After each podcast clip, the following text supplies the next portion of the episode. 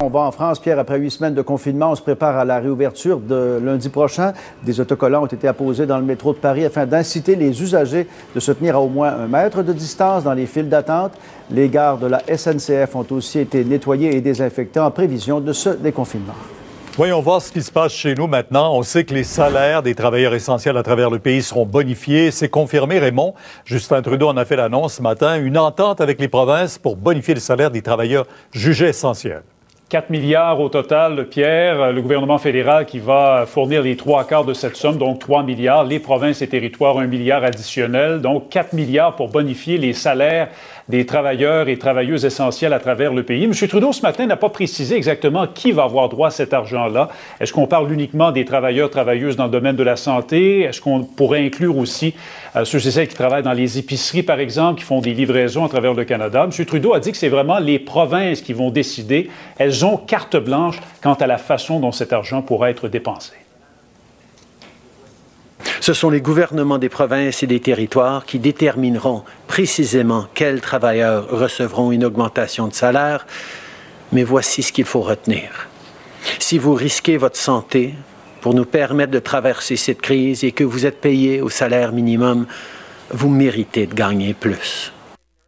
Alors, pour ce qui est du Québec, évidemment, on s'attend à avoir des détails euh, sur le coup de 13 heures de la bouche de François Legault, mais nos collègues de Québec ont appris au cours des dernières heures qu'il va annoncer une prime mensuelle de plus de 1000 dollars pour ceux qui travaillent à temps plein depuis un mois auprès des victimes de la COVID-19. Et ce sera, Pierre, en plus des primes qui ont déjà été annoncées par Québec au mois d'avril. On aura le président du Conseil du Trésor qui sera avec le premier ministre Legault à ce point de presse. Par ailleurs, Raymond, on compte maintenant un peu plus de 1000 militaires qui sont déployés dans le CHSLD du Québec. Et on en attend d'autres, 300 autres au moins. Oui, Exact. Le gouvernement fédéral a fait le point là-dessus ce matin. Alors, deux semaines après la demande de François Legault, on dit euh, qu'en date de ce matin, là, il y a 1020 militaires qui sont déployés dans 20 CHSLD au Québec et qu'ils seront 1350 au total à compter de la semaine prochaine dans 25 centres de soins de longue durée, tous dans la grande région de Montréal. On sait qu'avant-hier, François Legault a manifesté des signes d'impatience en disant que le fédéral pourrait aller plus vite en ce qui a trait à ce déploiement. Euh, le fédéral répond ce matin qu'un tel déploiement, ça ne se fait pas en claquant des doigts. Nous, on déploie évidemment en fonction des demandes le plus rapidement possible, en tenant compte de ce que le ministre dit, que ça prend une formation sur les choses à faire, sur comment opérer aussi euh, l'équipement. Euh, il y a de la reconnaissance qui se fait au début, mais, de, mais si on regarde tout ça, on va être sous peu, la semaine prochaine, euh, dans 25 CHSLD au Québec avec environ 1350 membres des Forces armées canadiennes. Donc voilà, on verra dans moins d'une heure, Pierre, si M. Legault est satisfait. Merci, au revoir. Et puis à Québec, les partis d'opposition ont des inquiétudes quant aux impacts des messages contradictoires véhiculés par le gouvernement Legault. Euh, ils craignent que ces incohérences démobilisent peut-être la population. Et la plus récente confusion vient d'un changement de cap concernant les personnes de plus de 60 ans qui ne seraient plus à risque de développer des complications graves à la COVID-19. Sur le terrain aujourd'hui, on croise de plus en plus de gens qui dénoncent ce qu'ils considèrent être des messages contradictoires de la part du gouvernement, notamment des grands-parents qui s'expliquent très très mal le fait que changement de cap hier du gouvernement, dorénavant les 60-69 ans pourront travailler dans les écoles, les garderies, pourront finalement garder les enfants des autres, mais ne pourront pas pour autant garder leurs propres petits-enfants à la maison. Le docteur Arruda euh, qui a expliqué ça par le fait que pour lui, un grand-parent a davantage une relation de proximité avec son petit enfant, que les éducatrices en service de garde porteront par exemple des masques, mais c'est une théorie que n'achètent pas bien des gens. Ben, je trouve ça ridicule. Euh, pourquoi, pourquoi aller travailler avec les enfants puis pas voir leurs petits-enfants? Ça n'a aucun bon sens pour moi. Là. Quand tu es au travail, tu fais plus attention. Ils vont avoir des règlements, des, des choses de protection. Je comprends que oui, quand tu gardes à la maison tes petits-enfants, tu es plus porté à les. C'est sûr qu'on va faire toute attention, mais à un moment donné, il faut, il faut, que la vie continue. Les grands-parents savent s'ils sont bien ou pas bien. Si jamais il y a un petit problème, ils vont, ils vont, ils garderont pas leurs petits-enfants. Qu'ils les gardent, moi, je trouve que ça peut aider à la société qui est mal prise présentement. Moi, je trouve qu'il y a un problème de cohérence. Il y a un manque de cohérence quelque part, là. Si tu peux travailler avec des jeunes autour de toi, ben, tu peux aller voir tes petits-enfants. Je pense qu'on fait ça parce qu'il y a une pénurie au niveau de l'enseignement, puis au niveau des garderies, puis là, ça marche pas, là. La dame parlait de pénurie de main-d'œuvre. Ce serait environ 10% des enseignantes qui ont 60 ans et plus, même sans celles qui ont des enjeux de santé. Ce sont donc des centaines de professeurs qui s'ajoutent sur le plancher. Les directions d'école qui sont actuellement à refaire le casse-tête des classes. Marianne Lapierre, TVA Nouvelle, Montréal. Pierre-Olivier, la Caisse de dépôt et de placement qui vient de nouveau en aide à Bombardier. On injecte un demi-milliard. Oui, pour aider le fleuron à traverser la crise. D'ailleurs, Pierre, aujourd'hui, euh, il y a deux fleurons québécois qui ont dévoilé leurs plus récents résultats financiers, SNC Lavalin et Bombardier. On va commencer avec la situation chez Bombardier, qu'on peut résumer ce midi en trois chiffres. 544 millions de dollars, c'est l'injection de la caisse de dépôt, le régime de retraite de 6 millions de Québécois, dans Bombardier Transport pour assurer qu'on ait les liquidités suffisantes pour traverser la crise. Et on sait que Bombardier Transport est en voie euh, d'être vendu à Alstom.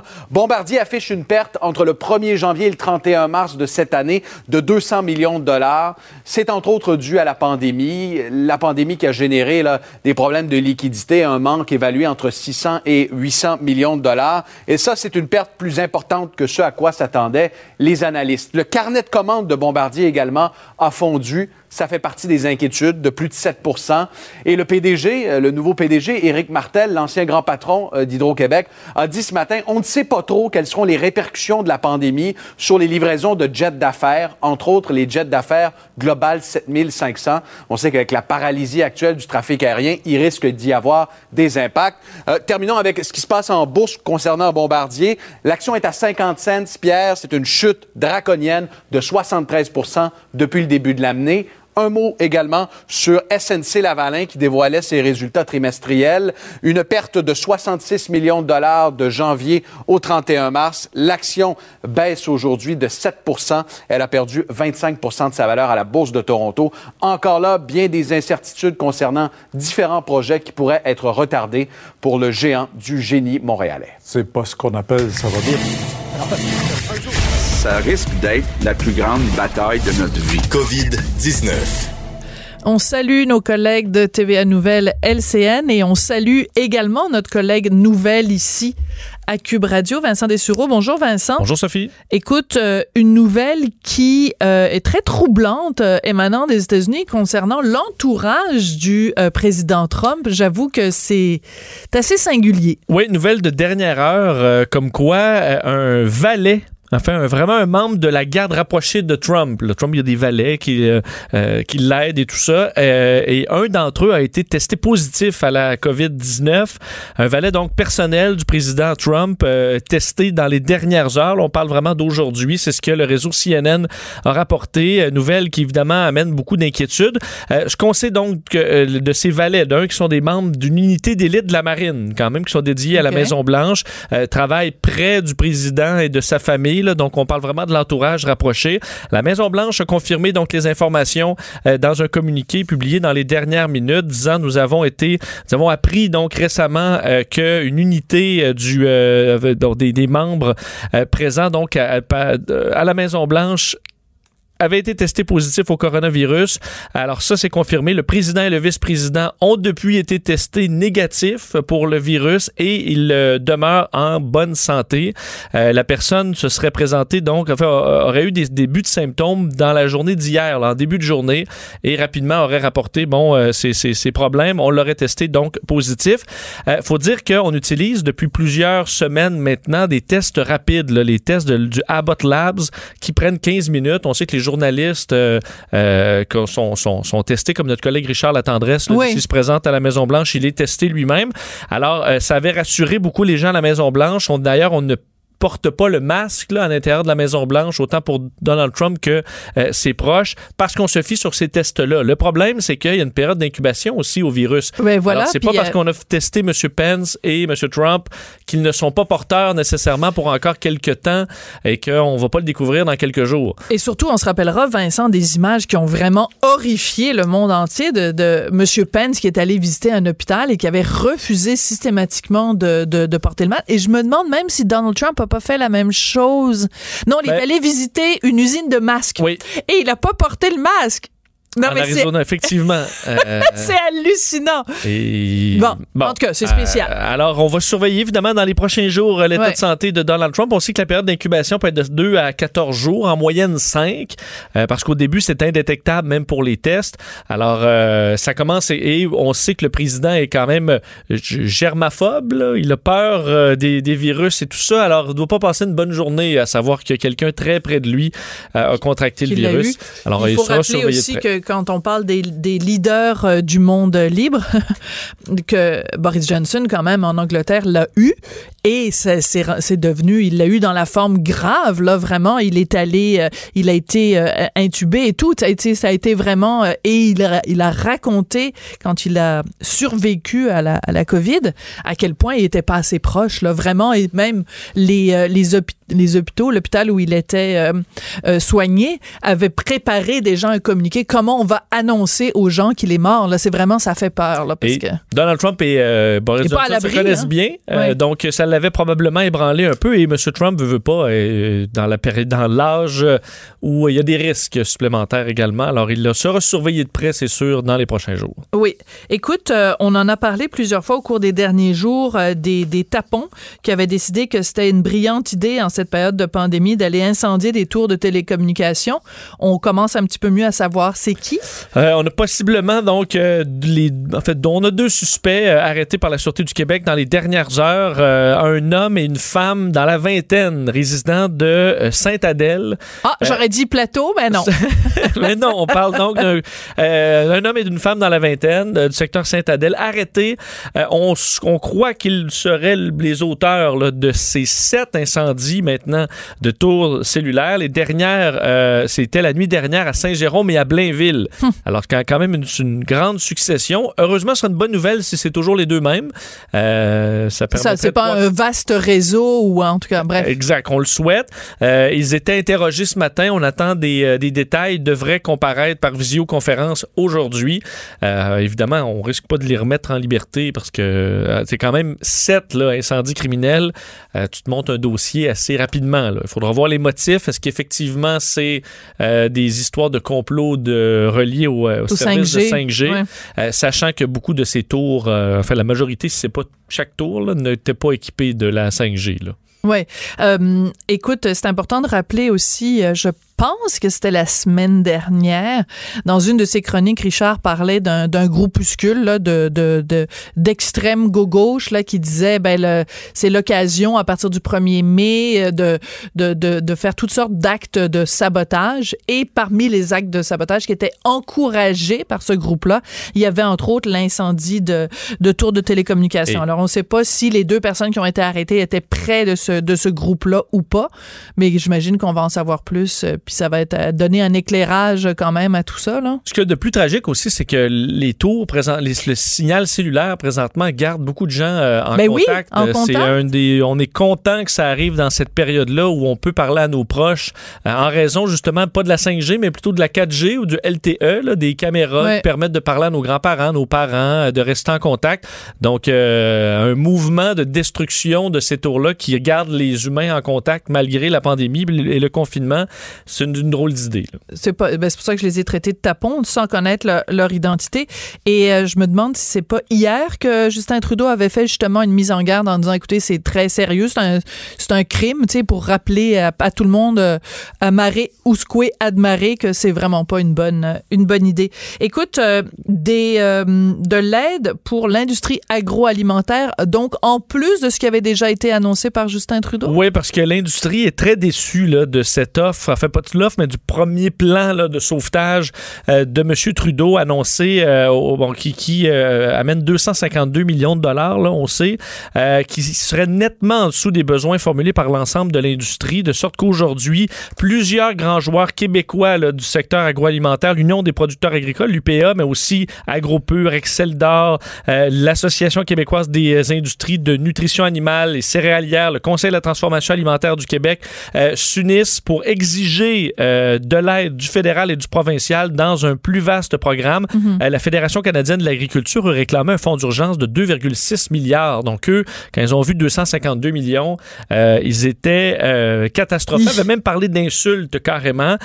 Eux disent que présentement, là, il y a un péril là, et que toutes les façons de faire qui ont servi à l'industrie pour garder des aliments dans les Mhm. épiceries, là, présentement, ben, on arrive au bout de ce qu'on peut faire et qu'on aura besoin d'aide, une, pré- une précarité qui met sous pression l'intégrité de l'offre alimentaire aux citoyens. C'est ce que le regroupement a dit euh, aujourd'hui. On dit d'ailleurs qu'il faut être conséquent avec les entreprises qui assurent ce service et qui ont mis tous les efforts, tant au niveau humain qu'au niveau financier, alors que le gouvernement euh, rappelle que la filière alimentaire est un service essentiel à la population. Alors, euh, beaucoup d'inquiétudes. Quoique M. Trudeau, à sa décharge, avait dit que c'est une première étape. Oui. Alors, est-ce qu'il y en aura d'autres? On sait que M. Trudeau n'a pas, été- a pas eu le portefeuille Fermé, gêné là. Non, dans non, les non, non. derniers, Il a le été très- mois. Alors, il y aura peut-être d'autres facettes à cette aide qui est euh, réclamée par l'industrie. Mais c'est intéressant quand même parce que c'est- inquiétant quand on, on pense à, à toutes les conséquences que ça pourrait avoir si en effet on n'est pas capable euh, de fournir. Mais bon, on n'est pas rendu là pour l'instant. On fait juste se réclamer des sous. Écoute, euh, rapidement, peut-être parler des restaurateurs euh, parce qu'on le sait évidemment, hein, à part quelques-uns qui arrivent à s'en tirer avec des services de, de livraison ou de, de vente à emporter, c'est l'hécatombe. là. Oui, et Restaurant Canada a dévoilé certains chiffres aujourd'hui, comme quoi euh, c'est 7 restaurants sur 10, selon, selon leur Ouch! enquête, qui craignent de ne pas être en mesure de payer leurs fournisseurs, leur loyer ou toutes les dépenses incombant à leurs activités au cours des trois prochains mois. Alors, c'est pas sur un an, là, c'est vraiment d'ici la fin de l'été euh, où on s'inquiète. Euh, D'ailleurs, plusieurs, on parle de 14% des restaurateurs qui n'ont toujours pas payé leur loyer du mois d'avril. Un sur cinq ne pourrait pas payer le mois de mai. Euh, le programme d'aide d'urgence du Canada pour le loyer commercial qui peut soutenir certains restaurants, mais euh, on dit que ce, ce n'est pas suffisant, de sorte que, comme un peu l'industrie agroalimentaire, ben, on demande de l'aide. On explique que là, présentement, on a des niveaux d'endettement insurmontables pour plusieurs restaurants qui continuent de faire face à des, li- des liquidités insuffisantes. On sait qu'au moment de la reprise, euh, il faut que tu remplisses les, Ben oui. les, les- les frigos, les entrepôts, les gardes-manger. Alors, il y aura des coûts importants pour se relancer. Ici, tu es déjà au bout de ton crédit. Ce sera pas possible. Alors, eux également réclament euh, davantage d'aide de- du gouvernement fédéral et provincial. Oui, puis on le sait, ben, toi et moi, on a des amis, euh, beaucoup d'amis qui travaillent dans le domaine de la restauration, à quel point leur marge de profit est minusculissime. C'est du, du 2, du 3% Alors, quand tu dois faire face à ça, des loyers euh, pas payés, là, c'est vraiment pas, euh, vraiment pas évident. Puis on se rappelle aussi ce que Jérôme Ferrer avait dit euh, en entrevue à TVA Nouvelle, où il disait qu'il allait avoir des faillites et peut-être même pire. Bon, on souhaite bon courage à tout le monde en restauration, comme dans d'autres domaines qui sont très, très, très affectés par la pandémie. Peut-être juste rappeler, euh, survol des- de l'équipe Oui! euh, aérienne des Snowbirds aujourd'hui au-dessus du Québec. Euh, la ville de Québec a pu voir ce, ce spectacle-là ce matin vers 10h30. J'ai vu beaucoup de publications sur les réseaux sociaux. Sachez qu'il devrait décoller si euh, tout, tout se passe bien euh, dans une trentaine de minutes de Québec pour se diriger vers Trois-Rivières, ensuite Drummondville et se terminer à Montréal vers 1h30, 1h45.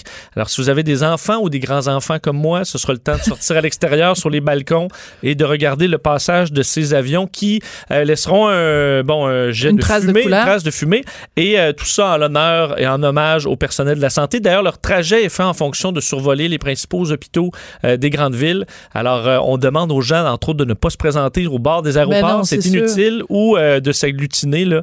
Ce sera visible un peu partout à travers la ville. Alors, de sortir avec les enfants, regardez ça vers 13h30 pour la ville de Montréal. Et on peut suivre les- sur les réseaux sociaux lorsqu'ils ont des changements à leur horaire. Là, ils le publient assez rapidement rapidement. Sous euh, Snowbirds. Snowbirds, euh, Twitter, Facebook ou même Excellent. Instagram.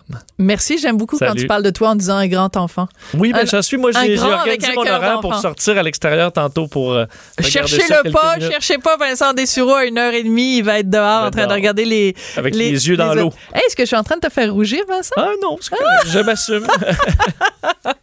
Après la pause, on va parler euh, d'une réalité beaucoup moins rose, celle des adolescents en centre jeunesse qui sont confinés sans sortir à l'extérieur depuis le début de cette pandémie. On n'est pas obligé d'être d'accord, mais on peut en parler. Sophie Durocher, on n'est pas obligé d'être d'accord. Cube Radio. Ma prochaine invitée euh, va rester anonyme. Je vais l'appeler simplement par son prénom. Pourquoi? Parce qu'elle est mère d'une jeune adolescente qui est en centre jeunesse, donc on veut préserver la, la confidentialité de, de son dossier. Geneviève, bonjour. Oui, bonjour, vous allez bien? Moi, je vais bien. Vous, je sais que vous êtes très préoccupée parce que vous m'avez écrit personnellement, Geneviève, parce que après avoir fait plein de démarches, euh, même auprès des ministères, vous êtes découragée et vous voulez lancer un cri du cœur. En fait, vous tirez la sonnette d'alarme sur la situation des jeunes en centre jeunesse. Alors, je vous laisse la parole, Geneviève. Pourquoi euh, ça se passe mal ou ça se passe difficilement dans les centres jeunesse? Ben en fait, c'est c'est pas vraiment que ça se passe mal, c'est que c'est difficile euh, autant pour le parent que pour euh, le jeune, en fait, pour les jeunes. Puis moi, ce que je déplore énormément, c'est que depuis euh, le début de la, pandémie, on on n'en parle pas de la mhm. situation de nos jeunes dans les centres de jeunesse, de leur confinement. on parle beaucoup des aînés, on parle des prisonniers, mais les enfants, on n'en parle pas. Puis, euh, ben, c'est sûr que c'est, difficile. Là. Moi, ça fait presque 60 jours que j'ai pas eu aucun contact avec, avec ma fille. Euh, oui, on a des appels téléphoniques, euh, bon, durant la journée, mais c'est sûr que c'est rapide parce que, bon, c'est environ 12 ou 14 filles dans, dans la même unité, puis ils ont un téléphone, donc c'est sûr que les appels, ça se passe assez rapidement. Euh, c'est ça. Ça a été long aussi avant d'avoir euh, un cellulaire dans l'unité pour pouvoir faire au moins une vidéoconférence avec euh, avec mon enfant, dans le fond, là, pour pouvoir lui voir le visage ou un certain contact visuel. Donc, c'est, c'est ce que je déplore de, de, tout ça, là, en fait. Là. Puis aussi, ils ont vu qu'ils n'ont pas accès à Internet, ben, ils n'ont pas aucun soutien pédagogique. Euh, puis ces enfants-là, ils vont à l'école à l'interne. Donc, euh, ces enfants-là, ils sont peut-être trois ou quatre par classe avec un enseignant. Puis les enseignants, ben, ont jamais donné de nouvelles à, ces élèves-là. Euh, pas de travaux scolaires à faire. Donc, ça fait deux mois que c'est ça qui, qui, qui ont rien à faire au niveau pédagogique, là, si vous voulez. Là. Alors que pendant dans le reste de la population québécoise, quand même, les professeurs étaient tenus de faire parvenir au moins euh, des trousses euh, pédagogiques euh, aux parents, ou alors ce que le ministre Roberge avait prévu, c'était aussi des capsules sur Internet, des capsules à Télé-Québec et tout ça. Donc, les jeunes qui sont en centre jeunesse n'ont pas eu accès à tout ça depuis le début de la pandémie. Hum, ben non, parce qu'ils n'ont pas accès à Internet. c'est sûr que il y, a, des intervenants et des intervenantes qui ont été euh, très gentils ou gentils d'imprimer euh, des, des, des, travaux scolaires pour les enfants afin qu'ils puissent les faire. Et ça, c'est à, la demande de l'enfant. Mm-hmm. Mais c'est ça, je, moi, je voudrais quand même euh, souligner le travail exceptionnel des intervenantes et des intervenantes dans les centres parce que ils travaillent fort, là. C'est ils travaillent énormément fort, puis c'est sûr que là, la pension commence à monter aussi. Euh, les jeunes ont hâte de sortir, ont hâte de voir leurs parents, autant comme nous, on a hâte de les voir. Donc, euh, je leur lève mon chapeau à eux aussi. Là. Euh, c'est, ils font un travail exceptionnel. Ça, je, tiens vraiment à, le souligner. Mais parlez-nous un peu plus des conditions dans les centres jeunesse. Donc, votre fille y est. Et quand vous m'avez écrit dans ce courriel qui est vraiment un cri du cœur, vous m'avez dit, depuis la mi-mars, ils peuvent, ils ont juste une petite sortie à l'extérieur, 45 minutes par jour dans une petite cour. Pour des ben, ados, là. Ouais. Oui, oui, environ. Euh, c'est ça. Là, euh, je pense qu'ils sont rendus à deux fois par jour, 30 minutes, mais euh, autre que ça, non. C'est, vraiment une, cour, une cour clôturée. Puis là, ben c'est sûr qu'ils ont des plages horaires parce que bon, ils peuvent pas sortir toutes les unités en même temps pour pas qu'il y ait trop de, de rassemblements ou quoi que ce soit. Donc, c'est sûr que c'est un peu comme le téléphone. Le téléphone, c'est restreint parce qu'il y en a juste un, puis il y a beaucoup de gens qui veulent l'utiliser. Donc, la course, c'est la même chose. Fait que le reste de la journée, bon, euh, comme je vous dis, les intervenants ou les intervenantes euh, essayent de leur trouver des, certaines activités à faire ou quoi que ce soit. Euh, c'est ça, c'est pas c'est pas évident pour eux autres. Là. En plus, comme comme j'écrivais, ils, ont, ils ont pas de travaux pédagogiques à faire. Donc au bout de la ligne, les journées sont quand même longues. D'accord. Puis on s'entend que l'idée quand même d'être dans un centre de jeunesse, c'est qu'il y a une forme de réintégration à la société. Ben c'est plutôt compromis là dans, ces, dans, dans des circonstances comme celle-là. Oui, oui, parce que les jeunes ont tous des plans d'intervention, puis justement, dans les plans d'intervention, c'est de d'essayer de renouer avec les liens euh, familiaux, euh, puis une certaine réinsertion à la société. Mais là, c'est ça. depuis deux mois, ben, ils n'ont pas eu l'occasion justement de se réintégrer à la société ou moi, quand j'ai expliqué à mon enfant, euh, j'ai dit là, t'es comme sur une planète, mais quand hmm. tu vas sortir de là, tu vas voir qu'on est sur une planète, mais que c'est une autre planète. Euh, de voir les gens euh, masqués, d'attendre pour aller dans les commerces, tout ça. Euh, ils n'ont pas vécu ça encore, là. non, c'est ça, ça risque d'être d'être tout un choc. Mais parlez-moi un peu de l'état psychologique de, de, de votre fille. D'abord, ça fait combien de temps qu'elle est en centre jeunesse? Euh, moi, ça fait depuis le mois d'octobre l'année passée. D'accord. Puis, euh, puis, elle doit sortir au mois d'août avec un retour progressif à la maison à partir de mi-juin, si vous voulez, là, plus euh, avec plus de journées à la maison. Mais là, depuis ben avant que la pandémie commence, avant le confinement, elle avait le droit à ses fins de semaine de venir à la maison. Mais sinon, c'est ça. C'est depuis le mois d'octobre euh, passé. D'accord. Donc, pour bien comprendre, normalement, elle venait passer la fin de semaine chez vous.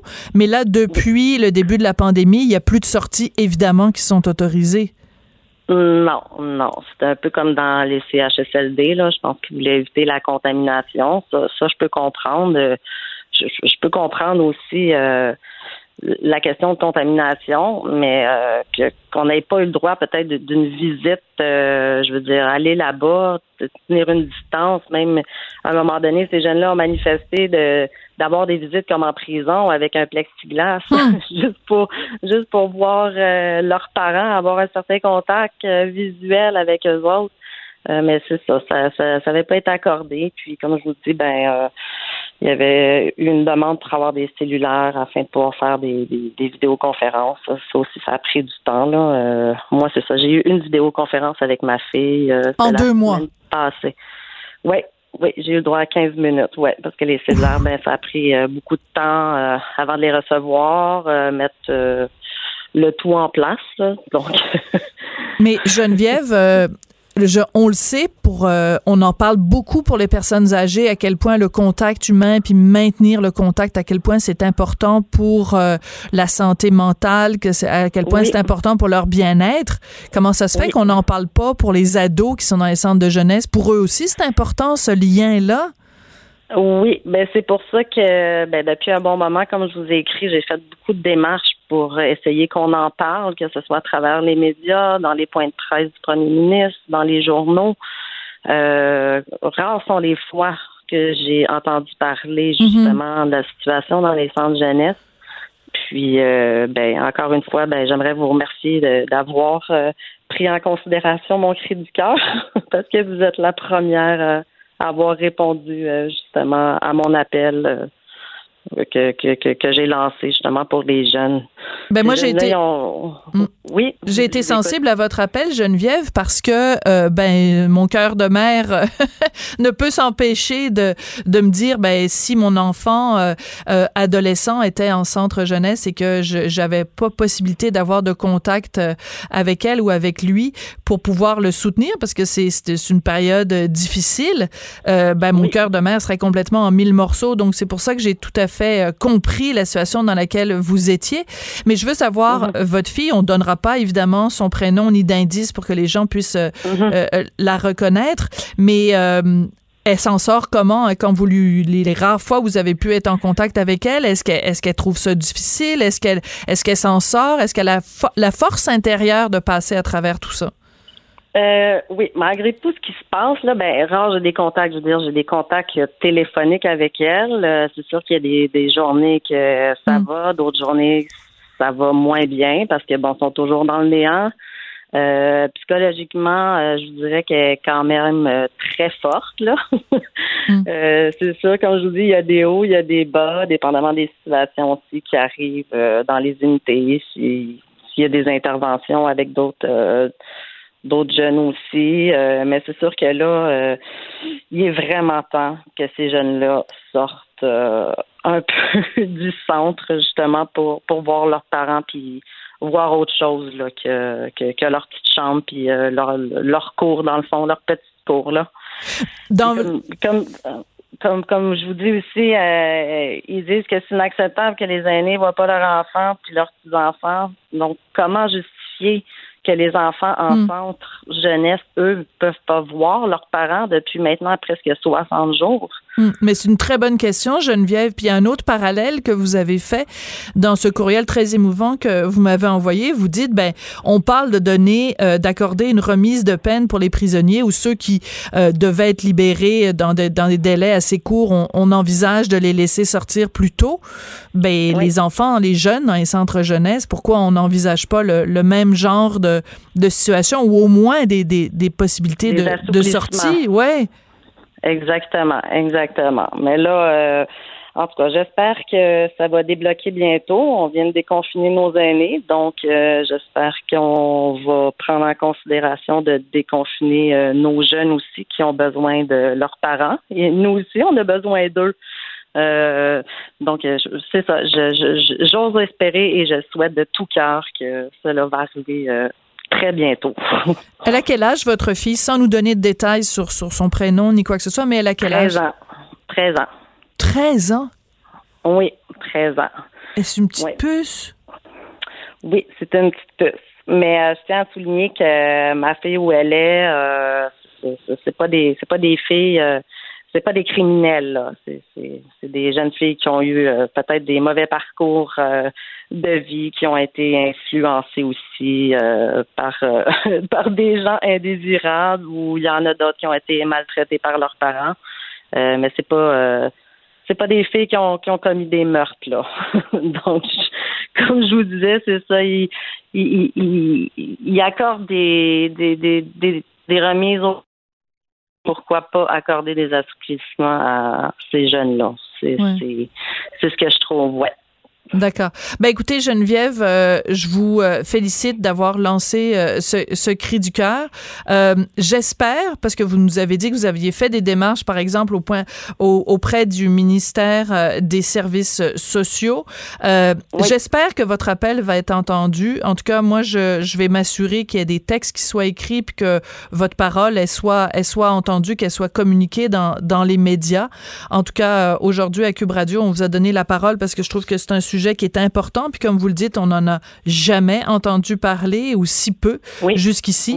Donc c'était important. Alors je vous souhaite euh, bon courage, Geneviève, à votre fille de Mais 13 merci ans beaucoup. aussi, en espérant qu'il y ait de la lumière au bout du tunnel et qu'un jour, euh, très bientôt, vous puissiez être, euh, être réunis pour euh, avoir un petit échappatoire à cette euh, terrible pandémie. Merci beaucoup, Geneviève. Oui, ben merci beaucoup, Madame Durocher. Merci, au revoir. Merci Geneviève. Donc, euh, on l'identifie pas, on donne pas son nom de famille pour ne pas identifier évidemment sa fille qui est, qui est mineure, 13 ans, donc euh, qui est en centre de jeunesse depuis le mois d'octobre et qui n'espère qu'une chose, c'est de pouvoir avoir des droits de sortie, ce qu'on accorde hein, quand même à plein de gens dans la société, mais les centres jeunesse, on a l'impression qu'ils ont été oubliés dans l'équation. On se retrouve après la pause. On n'est pas obligé d'être d'accord. Pour nous rejoindre en studio, Studio à commercial cube.radio. Appelez ou textez 187 Cube Radio. 1877 827 2346. C'est vraiment devenu un lieu commun de le dire, mais après cette pandémie, euh, plus rien ne sera pareil. Mais il y a déjà des changements qui commencent à se voir dans, dans plein de domaines et entre autres dans le domaine de la dentisterie. Alors euh, peut-être que vous trouvez ça euh, superficiel, mais quand on a un mal de dents, je veux dire, euh, c'est pas drôle. On va en parler avec Dr Marie Gosselin, elle est propriétaire de la clinique d'endodontie de la capitale. Bonjour, Dr Gosselin. Bonjour. Est-ce qu'on dit endodontie ou endodontie? Endodontie. Endodontie. Bon, ben, c'est mieux, c'est mieux comme ça. Qu'est-ce qui a changé dans votre pratique en période de pandémie? Parce que j'imagine pour l'instant, vous ne faites que des cas euh, d'urgence, mais qu'est-ce qui a changé au point de vue pratico-pratique? Mais c'est sûr qu'effectivement, là, euh, le gros changement, c'est qu'on on ne voit que les cas urgents. Mais sinon, dans nos mesures de protection personnelle, euh, on était déjà équipés quand même très, très bien avec des masques, avec des gants. On avait euh, une bonne façon de stériliser nos instruments, de désinfecter nos salles. Mais là, ça vient c'est comme un, un niveau supplémentaire. Là, où est-ce que un peu on le voit dans les commerces aussi, on le voit dans partout. Là. Mhm. Euh, nous, ça va s'appliquer pour le patient, quand il va entrer à la clinique, ben il faut distancier les, il faut essayer de voir le moins de patients possible, tasser les chaises, voir euh, que les patients ne se côtoient pas, faire laver les mains. On a même nous décidé de dire bon, mais est-ce qu'on va isoler le téléphone cellulaire, qui est un quelque chose qui est très très contaminant en ce moment? Hum. Puis euh, Ensuite de ça, ben là, remplir le questionnaire de, de santé c'est un endroit où est-ce qu'on peut vraiment facilement désinfecter par la suite. On est retourné à des chaises de plastique où est-ce qu'on peut facilement les désinfecter aussi. Puis euh, quand le patient arrive, là, souvent avant d'entrer en salle, on leur fait vraiment laver les mains dans un lavabo avec de l'eau, du savon. Euh, rendu en salle, ben, on fait rincer avec un rince-bouche antiseptique pour essayer d'aller éliminer le plus possible la charge virale. Puis euh, au niveau des protections universelles pour nous-mêmes, euh, ben, on a ajouté là, des jaquettes là, protectrices euh, avec souvent une visière ou des lunettes en plus de notre masque. C'est ça qu'on essaie là les surfaces qui vont être un petit peu plus difficiles à désinfecter, mais de les recouvrir pour être sûr qu'il n'y aura pas de contamination. Donc, on en fait plus que ce qu'on en faisait avant. On pensait qu'on était déjà euh, mm-hmm. très, très euh, précautionneux, dans Oui, mais là, c'est encore plus. C'est sûr que euh, ça crée un gros débat en ce moment parce que on a euh, Là, on fait que les urgences et on n'a pas encore un protocole fixe pour le, un retour euh, aux opérations. Puis qu'est-ce qui va vraiment nous être demandé? Fait que c'est sûr que ce qu'on fait des fois, nous, c'est peut-être un petit peu plus que ce qui va être demandé, mais en même temps, on s'est dit là, euh, on veut pas se mettre à risque, on veut pas mettre notre personnel à risque, on veut pas mettre nos patients à risque. Donc, euh, on a décidé d'en faire un peu plus pour essayer de minimiser au, maximum tous les risques. Mais en même temps, c'est difficile d'imaginer, docteur Gosselin. Moi, je comprends qu'en ce moment, c'est uniquement des, des urgences, mais par définition, votre métier, c'est de vous mettre les doigts dans notre bouche, puis on sait que c'est vraiment là que, euh, comme ça que, ça que ça se transmet. Donc, est-ce que vous allez pouvoir, à un moment donné, avoir le risque zéro? Est-ce qu'on va pouvoir l'atteindre, le risque zéro, dans le domaine de la dentisterie? Bien, le risque zéro est effectivement toujours difficile à atteindre. On va essayer de s'en approcher le plus possible. Moi, je pense qu'avec des bonnes mesures, euh, on va être très, très près. Là, euh, si on n'est pas au risque zéro, euh, on, peut être très, très près du risque zéro. on a toujours, nous, considéré tous nos patients comme étant porteurs, que ce soit de l'hépatite, d'un VIH, de, l'influenza, de la gastro. Donc, dans notre façon de procéder, déjà, on a toujours dit notre patient, il est malade. faut considérer comme ça parce que euh, on peut pas savoir. Il y a plein de gens, des fois, qui peuvent, euh, ils s'en retournent chez eux, puis il y avait la gastro, on le savait pas encore, ou il y avait autre chose de très, très contagieux, puis on le savait pas. Donc, on a toujours traité nos patients comme s'ils étaient toujours contaminés avec une quelconque, euh, un quelconque virus ou une bactérie.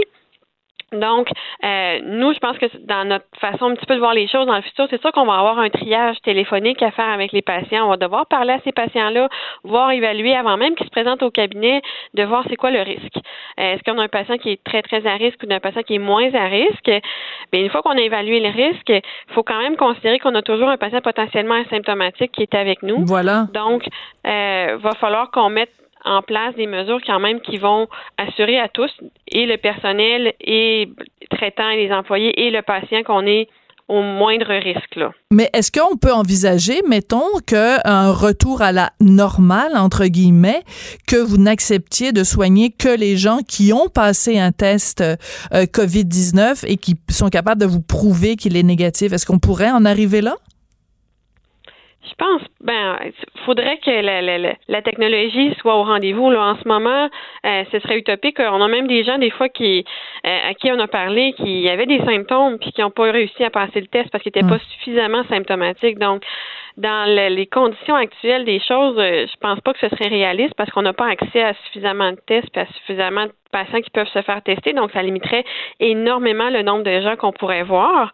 Fait que je pense pas que c'est réaliste à l'heure actuelle. Il va falloir plus considérer qu'il y a un risque potentiel puis gérer en fonction de ce risque-là. D'accord. Vous nous avez dit tout à l'heure que de toute façon, vous vous êtes habitué à penser que, à prendre comme pour acquis que de toute façon, vos patients ont une maladie X ou Y.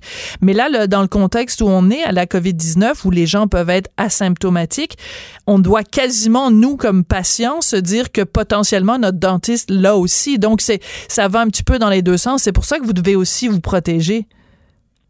Oui, ben c'est un peu tout ça, là, dans le fond, les mesures. Euh, c'est que nous, euh, évidemment, on se protège, nous, du patient, mais il faut protéger le patient de nous et de, de, de tout, dans le fond. là. Euh, donc, il faut s'assurer que notre cerveau n'est pas euh, contaminé avec Voilà. euh, quelque chose qu'on va redonner au patient par la suite. Donc, d'où, en partie, les jaquettes protectrices nous protègent, nous, mais c'est aussi beaucoup pour protéger le patient. Euh, fait que, effectivement, puis les, les masques, ben il faut, faut vraiment s'assurer qu'on on contamine pas notre masque puis qu'on va pas après ça tu sais, prendre toucher notre masque avec nos gants puis contaminer le patient. Donc euh, c'est sûr que c'est important vraiment dans les deux sens. Ouais, c'est ce que vous nous décrivez là, c'est vraiment euh, euh, des, des, précautions qui doivent être prises euh, constamment. Vous, vous diriez, par exemple, dans votre euh, dans votre clinique, dans votre bureau, euh, depuis le début de la pandémie, vous êtes passé de à, quel pourcentage, disons, du de la clientèle que vous aviez d'habitude, vous êtes vous êtes tombé à zéro ou à 5% ou quoi?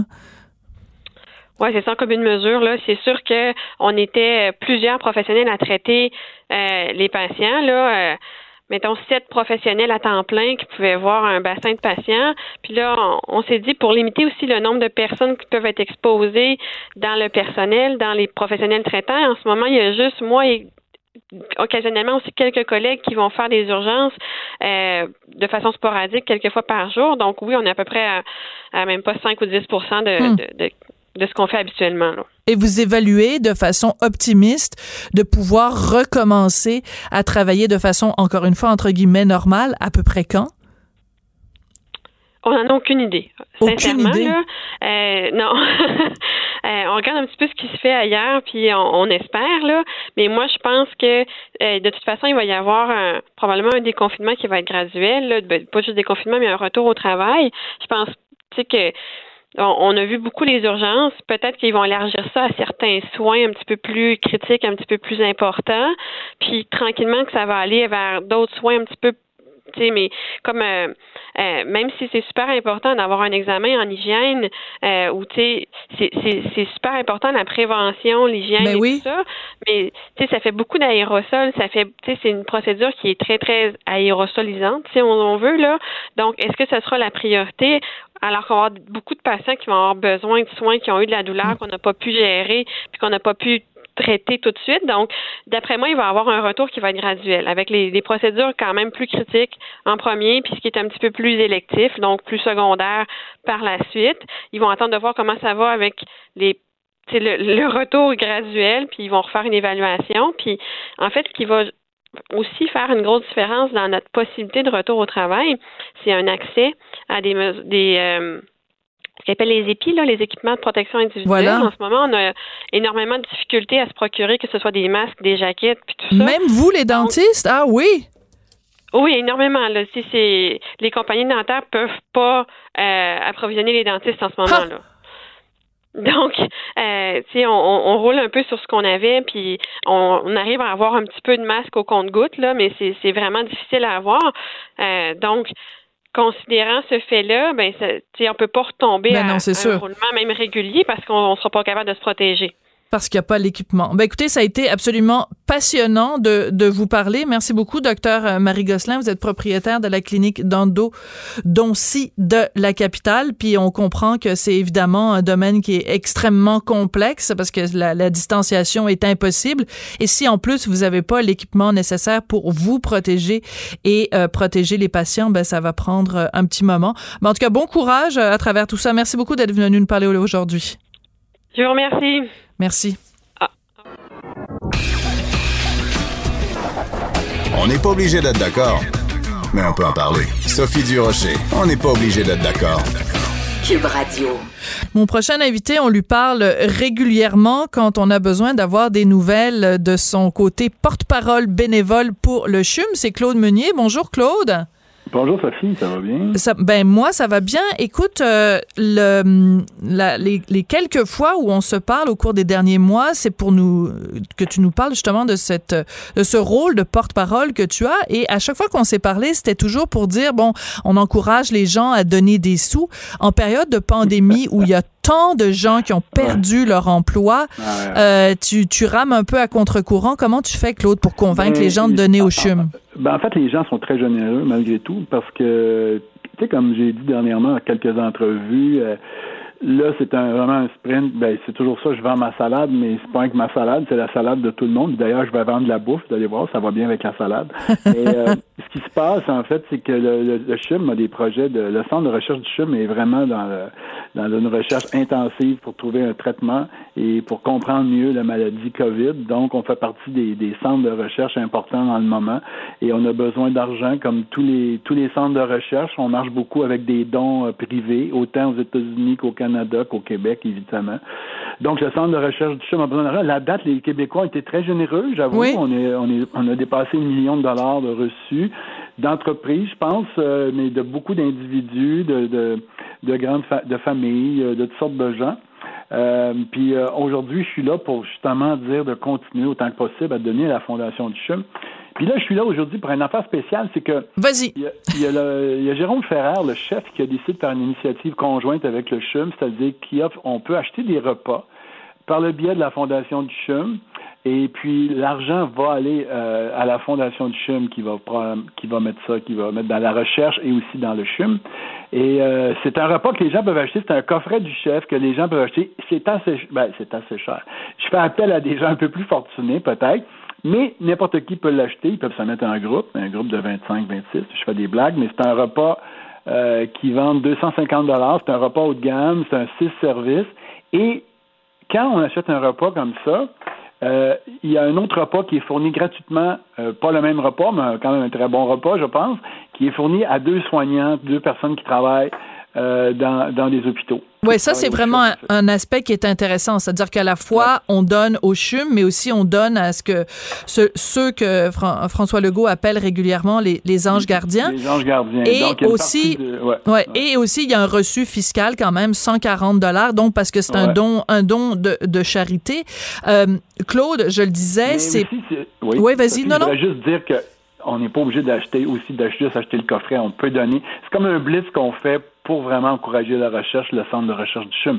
Donc, les gens qui peuvent pas offrir un, coffret, moi, je l'ai acheté un que j'ai offert à mes beaux-parents. Ah, ça, c'est une bonne idée sont des, personnes âgées qui vivent euh, qui vivent reclus chez eux. Alors j'ai dit tiens pour la fête des mères, je vais acheter un coffret. Mais là, tu sais, j'aime pas ça faire de la promotion dans ce sens-là, mais tout ça va pour le, centre de recherche du CHUM. Je fais la promotion un peu pour Jérôme Ferrer, mais surtout pour le centre de recherche et pour le CHUM en général.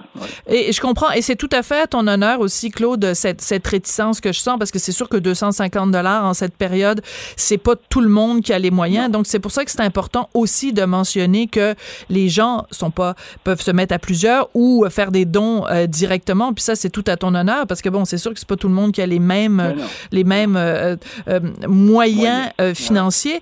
Claude, on peut pas oublier quand même que tu es auteur, tu es humoriste, tu es comédien. Quand tu regardes aller le milieu culturel qui en arrache sur un moyen temps, comment, ah. comment tu, tu réagis à ça? Ben, écoute, je trouve ça un peu étourdissant. Je sais pas ce qui va avec ça. Il y en a qui tirent bien leur épingle du jeu. Tu sais, il y a des gens comme Arnaud Soli que je trouve tordant. Moi aussi, je le trouve super drôle. C'est vraiment une de mes nouvelles idoles. Mais euh, tu sais, il nous fait rire. Il y a des gens, on va sur des sites, il y a des gens qui sont drôles. Je sais pas ce qui va arriver, Sophie. C'est un peu affolant. Oui. Euh, combien de temps? Ce qui est difficile pour un créateur, c'est lui-même, il l'a dit, Arnaud Soli, en entrevue l'autre jour, je trouve ça très bon, comme je le, je le cite à nouveau, mais quand tu écris un spectacle, les jeunes humoristes ou les auteurs même qui ont fait du théâtre puis que, qui ont des sujets euh, de, de, de, d'il y a six mois même, des sujets de la vie courante il y a six mois, c'est presque plus pertinent aujourd'hui. Ben non, c'est, sûr. Hein? C'est faut que tu sois en dehors complètement des sujets de l'actualité ou de la vie courante. Et moi, j'avais un projet de pièce, là. J'en ai parlé l'autre jour.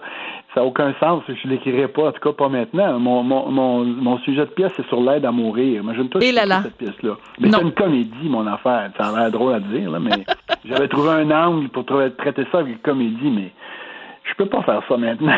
non, mais j'ai confiance en toi que tu aurais trouvé le moyen de rendre de rendre ça drôle, mais il reste que c'est sûr que personne n'a envie d'entendre parler d'aide médicale, euh, d'aide à mourir euh, en ce moment. On a, on a juste besoin d'entendre parler d'aide à vivre. D'aide à vivre, puis c'est là que le CHUM est... C'est pour je reviens au CHUM, mais la recherche du CHUM peut aider beaucoup, beaucoup. On fait des, on fait des avancées quand même dernièrement. Là. On commence à comprendre un peu mieux la maladie et puis des traitements potentiels, euh, éventuels, puis c'est c'est toute une, euh, une, collégialité aussi. C'est le CHUM en accord avec Emma Québec puis tout ça. Donc, c'est important de donner. C'est la science qui va nous sauver, j'arrête pas de le dire. Voilà, mais c'est ça. Je reviens sur ton mot étourdissant euh, de tout à l'heure quand tu regardes le milieu culturel, mais en fait, on est en train de se rendre compte à quel point euh, il n'y a, que la science. Il n'y a que ça au final. C'est ça qui va faire la différence entre, euh, entre la vie euh, et la mort. Et euh, je sais, parce qu'on s'en est parlé à plusieurs reprises, à quel point tu as de l'admiration pour les gens qui sont dans le domaine médical. Mais j'imagine que cette admiration-là n'est que décuplée en ce moment avec ce qui arrive. Ben, c'est comme on est presque à genoux devant les scientifiques. Vous dites, commande les gars, commande, ou les femmes, allez-y mesdames, allez-y messieurs, trouvez-nous quelque chose. Tu sais, euh, on scrute ça évidemment. Euh, dès qu'il va y avoir, on sait un médicament, on va être bien content, on va sortir dehors. Je pense qu'on va être capable de se faire un câlin, mais parce qu'on va dire bon, il y a un médicament, mais d'ici là, euh, il y a toujours, tu sais, il y a des, on est, on, bon, on fait avec, on vit avec, mais il y a, toujours cette espèce d'épée de Damoclès là au-dessus de nos têtes. Surtout les gens autour de 70 ans. Ça doit être. Moi, je suis pas loin de ça. Là. non, euh, non, non. T'as quel âge, Claude? Moi, j'ai 68 ans. Oui. Mon Dieu, on l'oublie, hein? Je sais, moi-même, je l'oublie. Ben là! Combien de fois je l'ai oublié, te dire, dans ma vie, c'est pas croyable. mais j'avais le même âge à 16 ans, faut dire, à peu près, mais...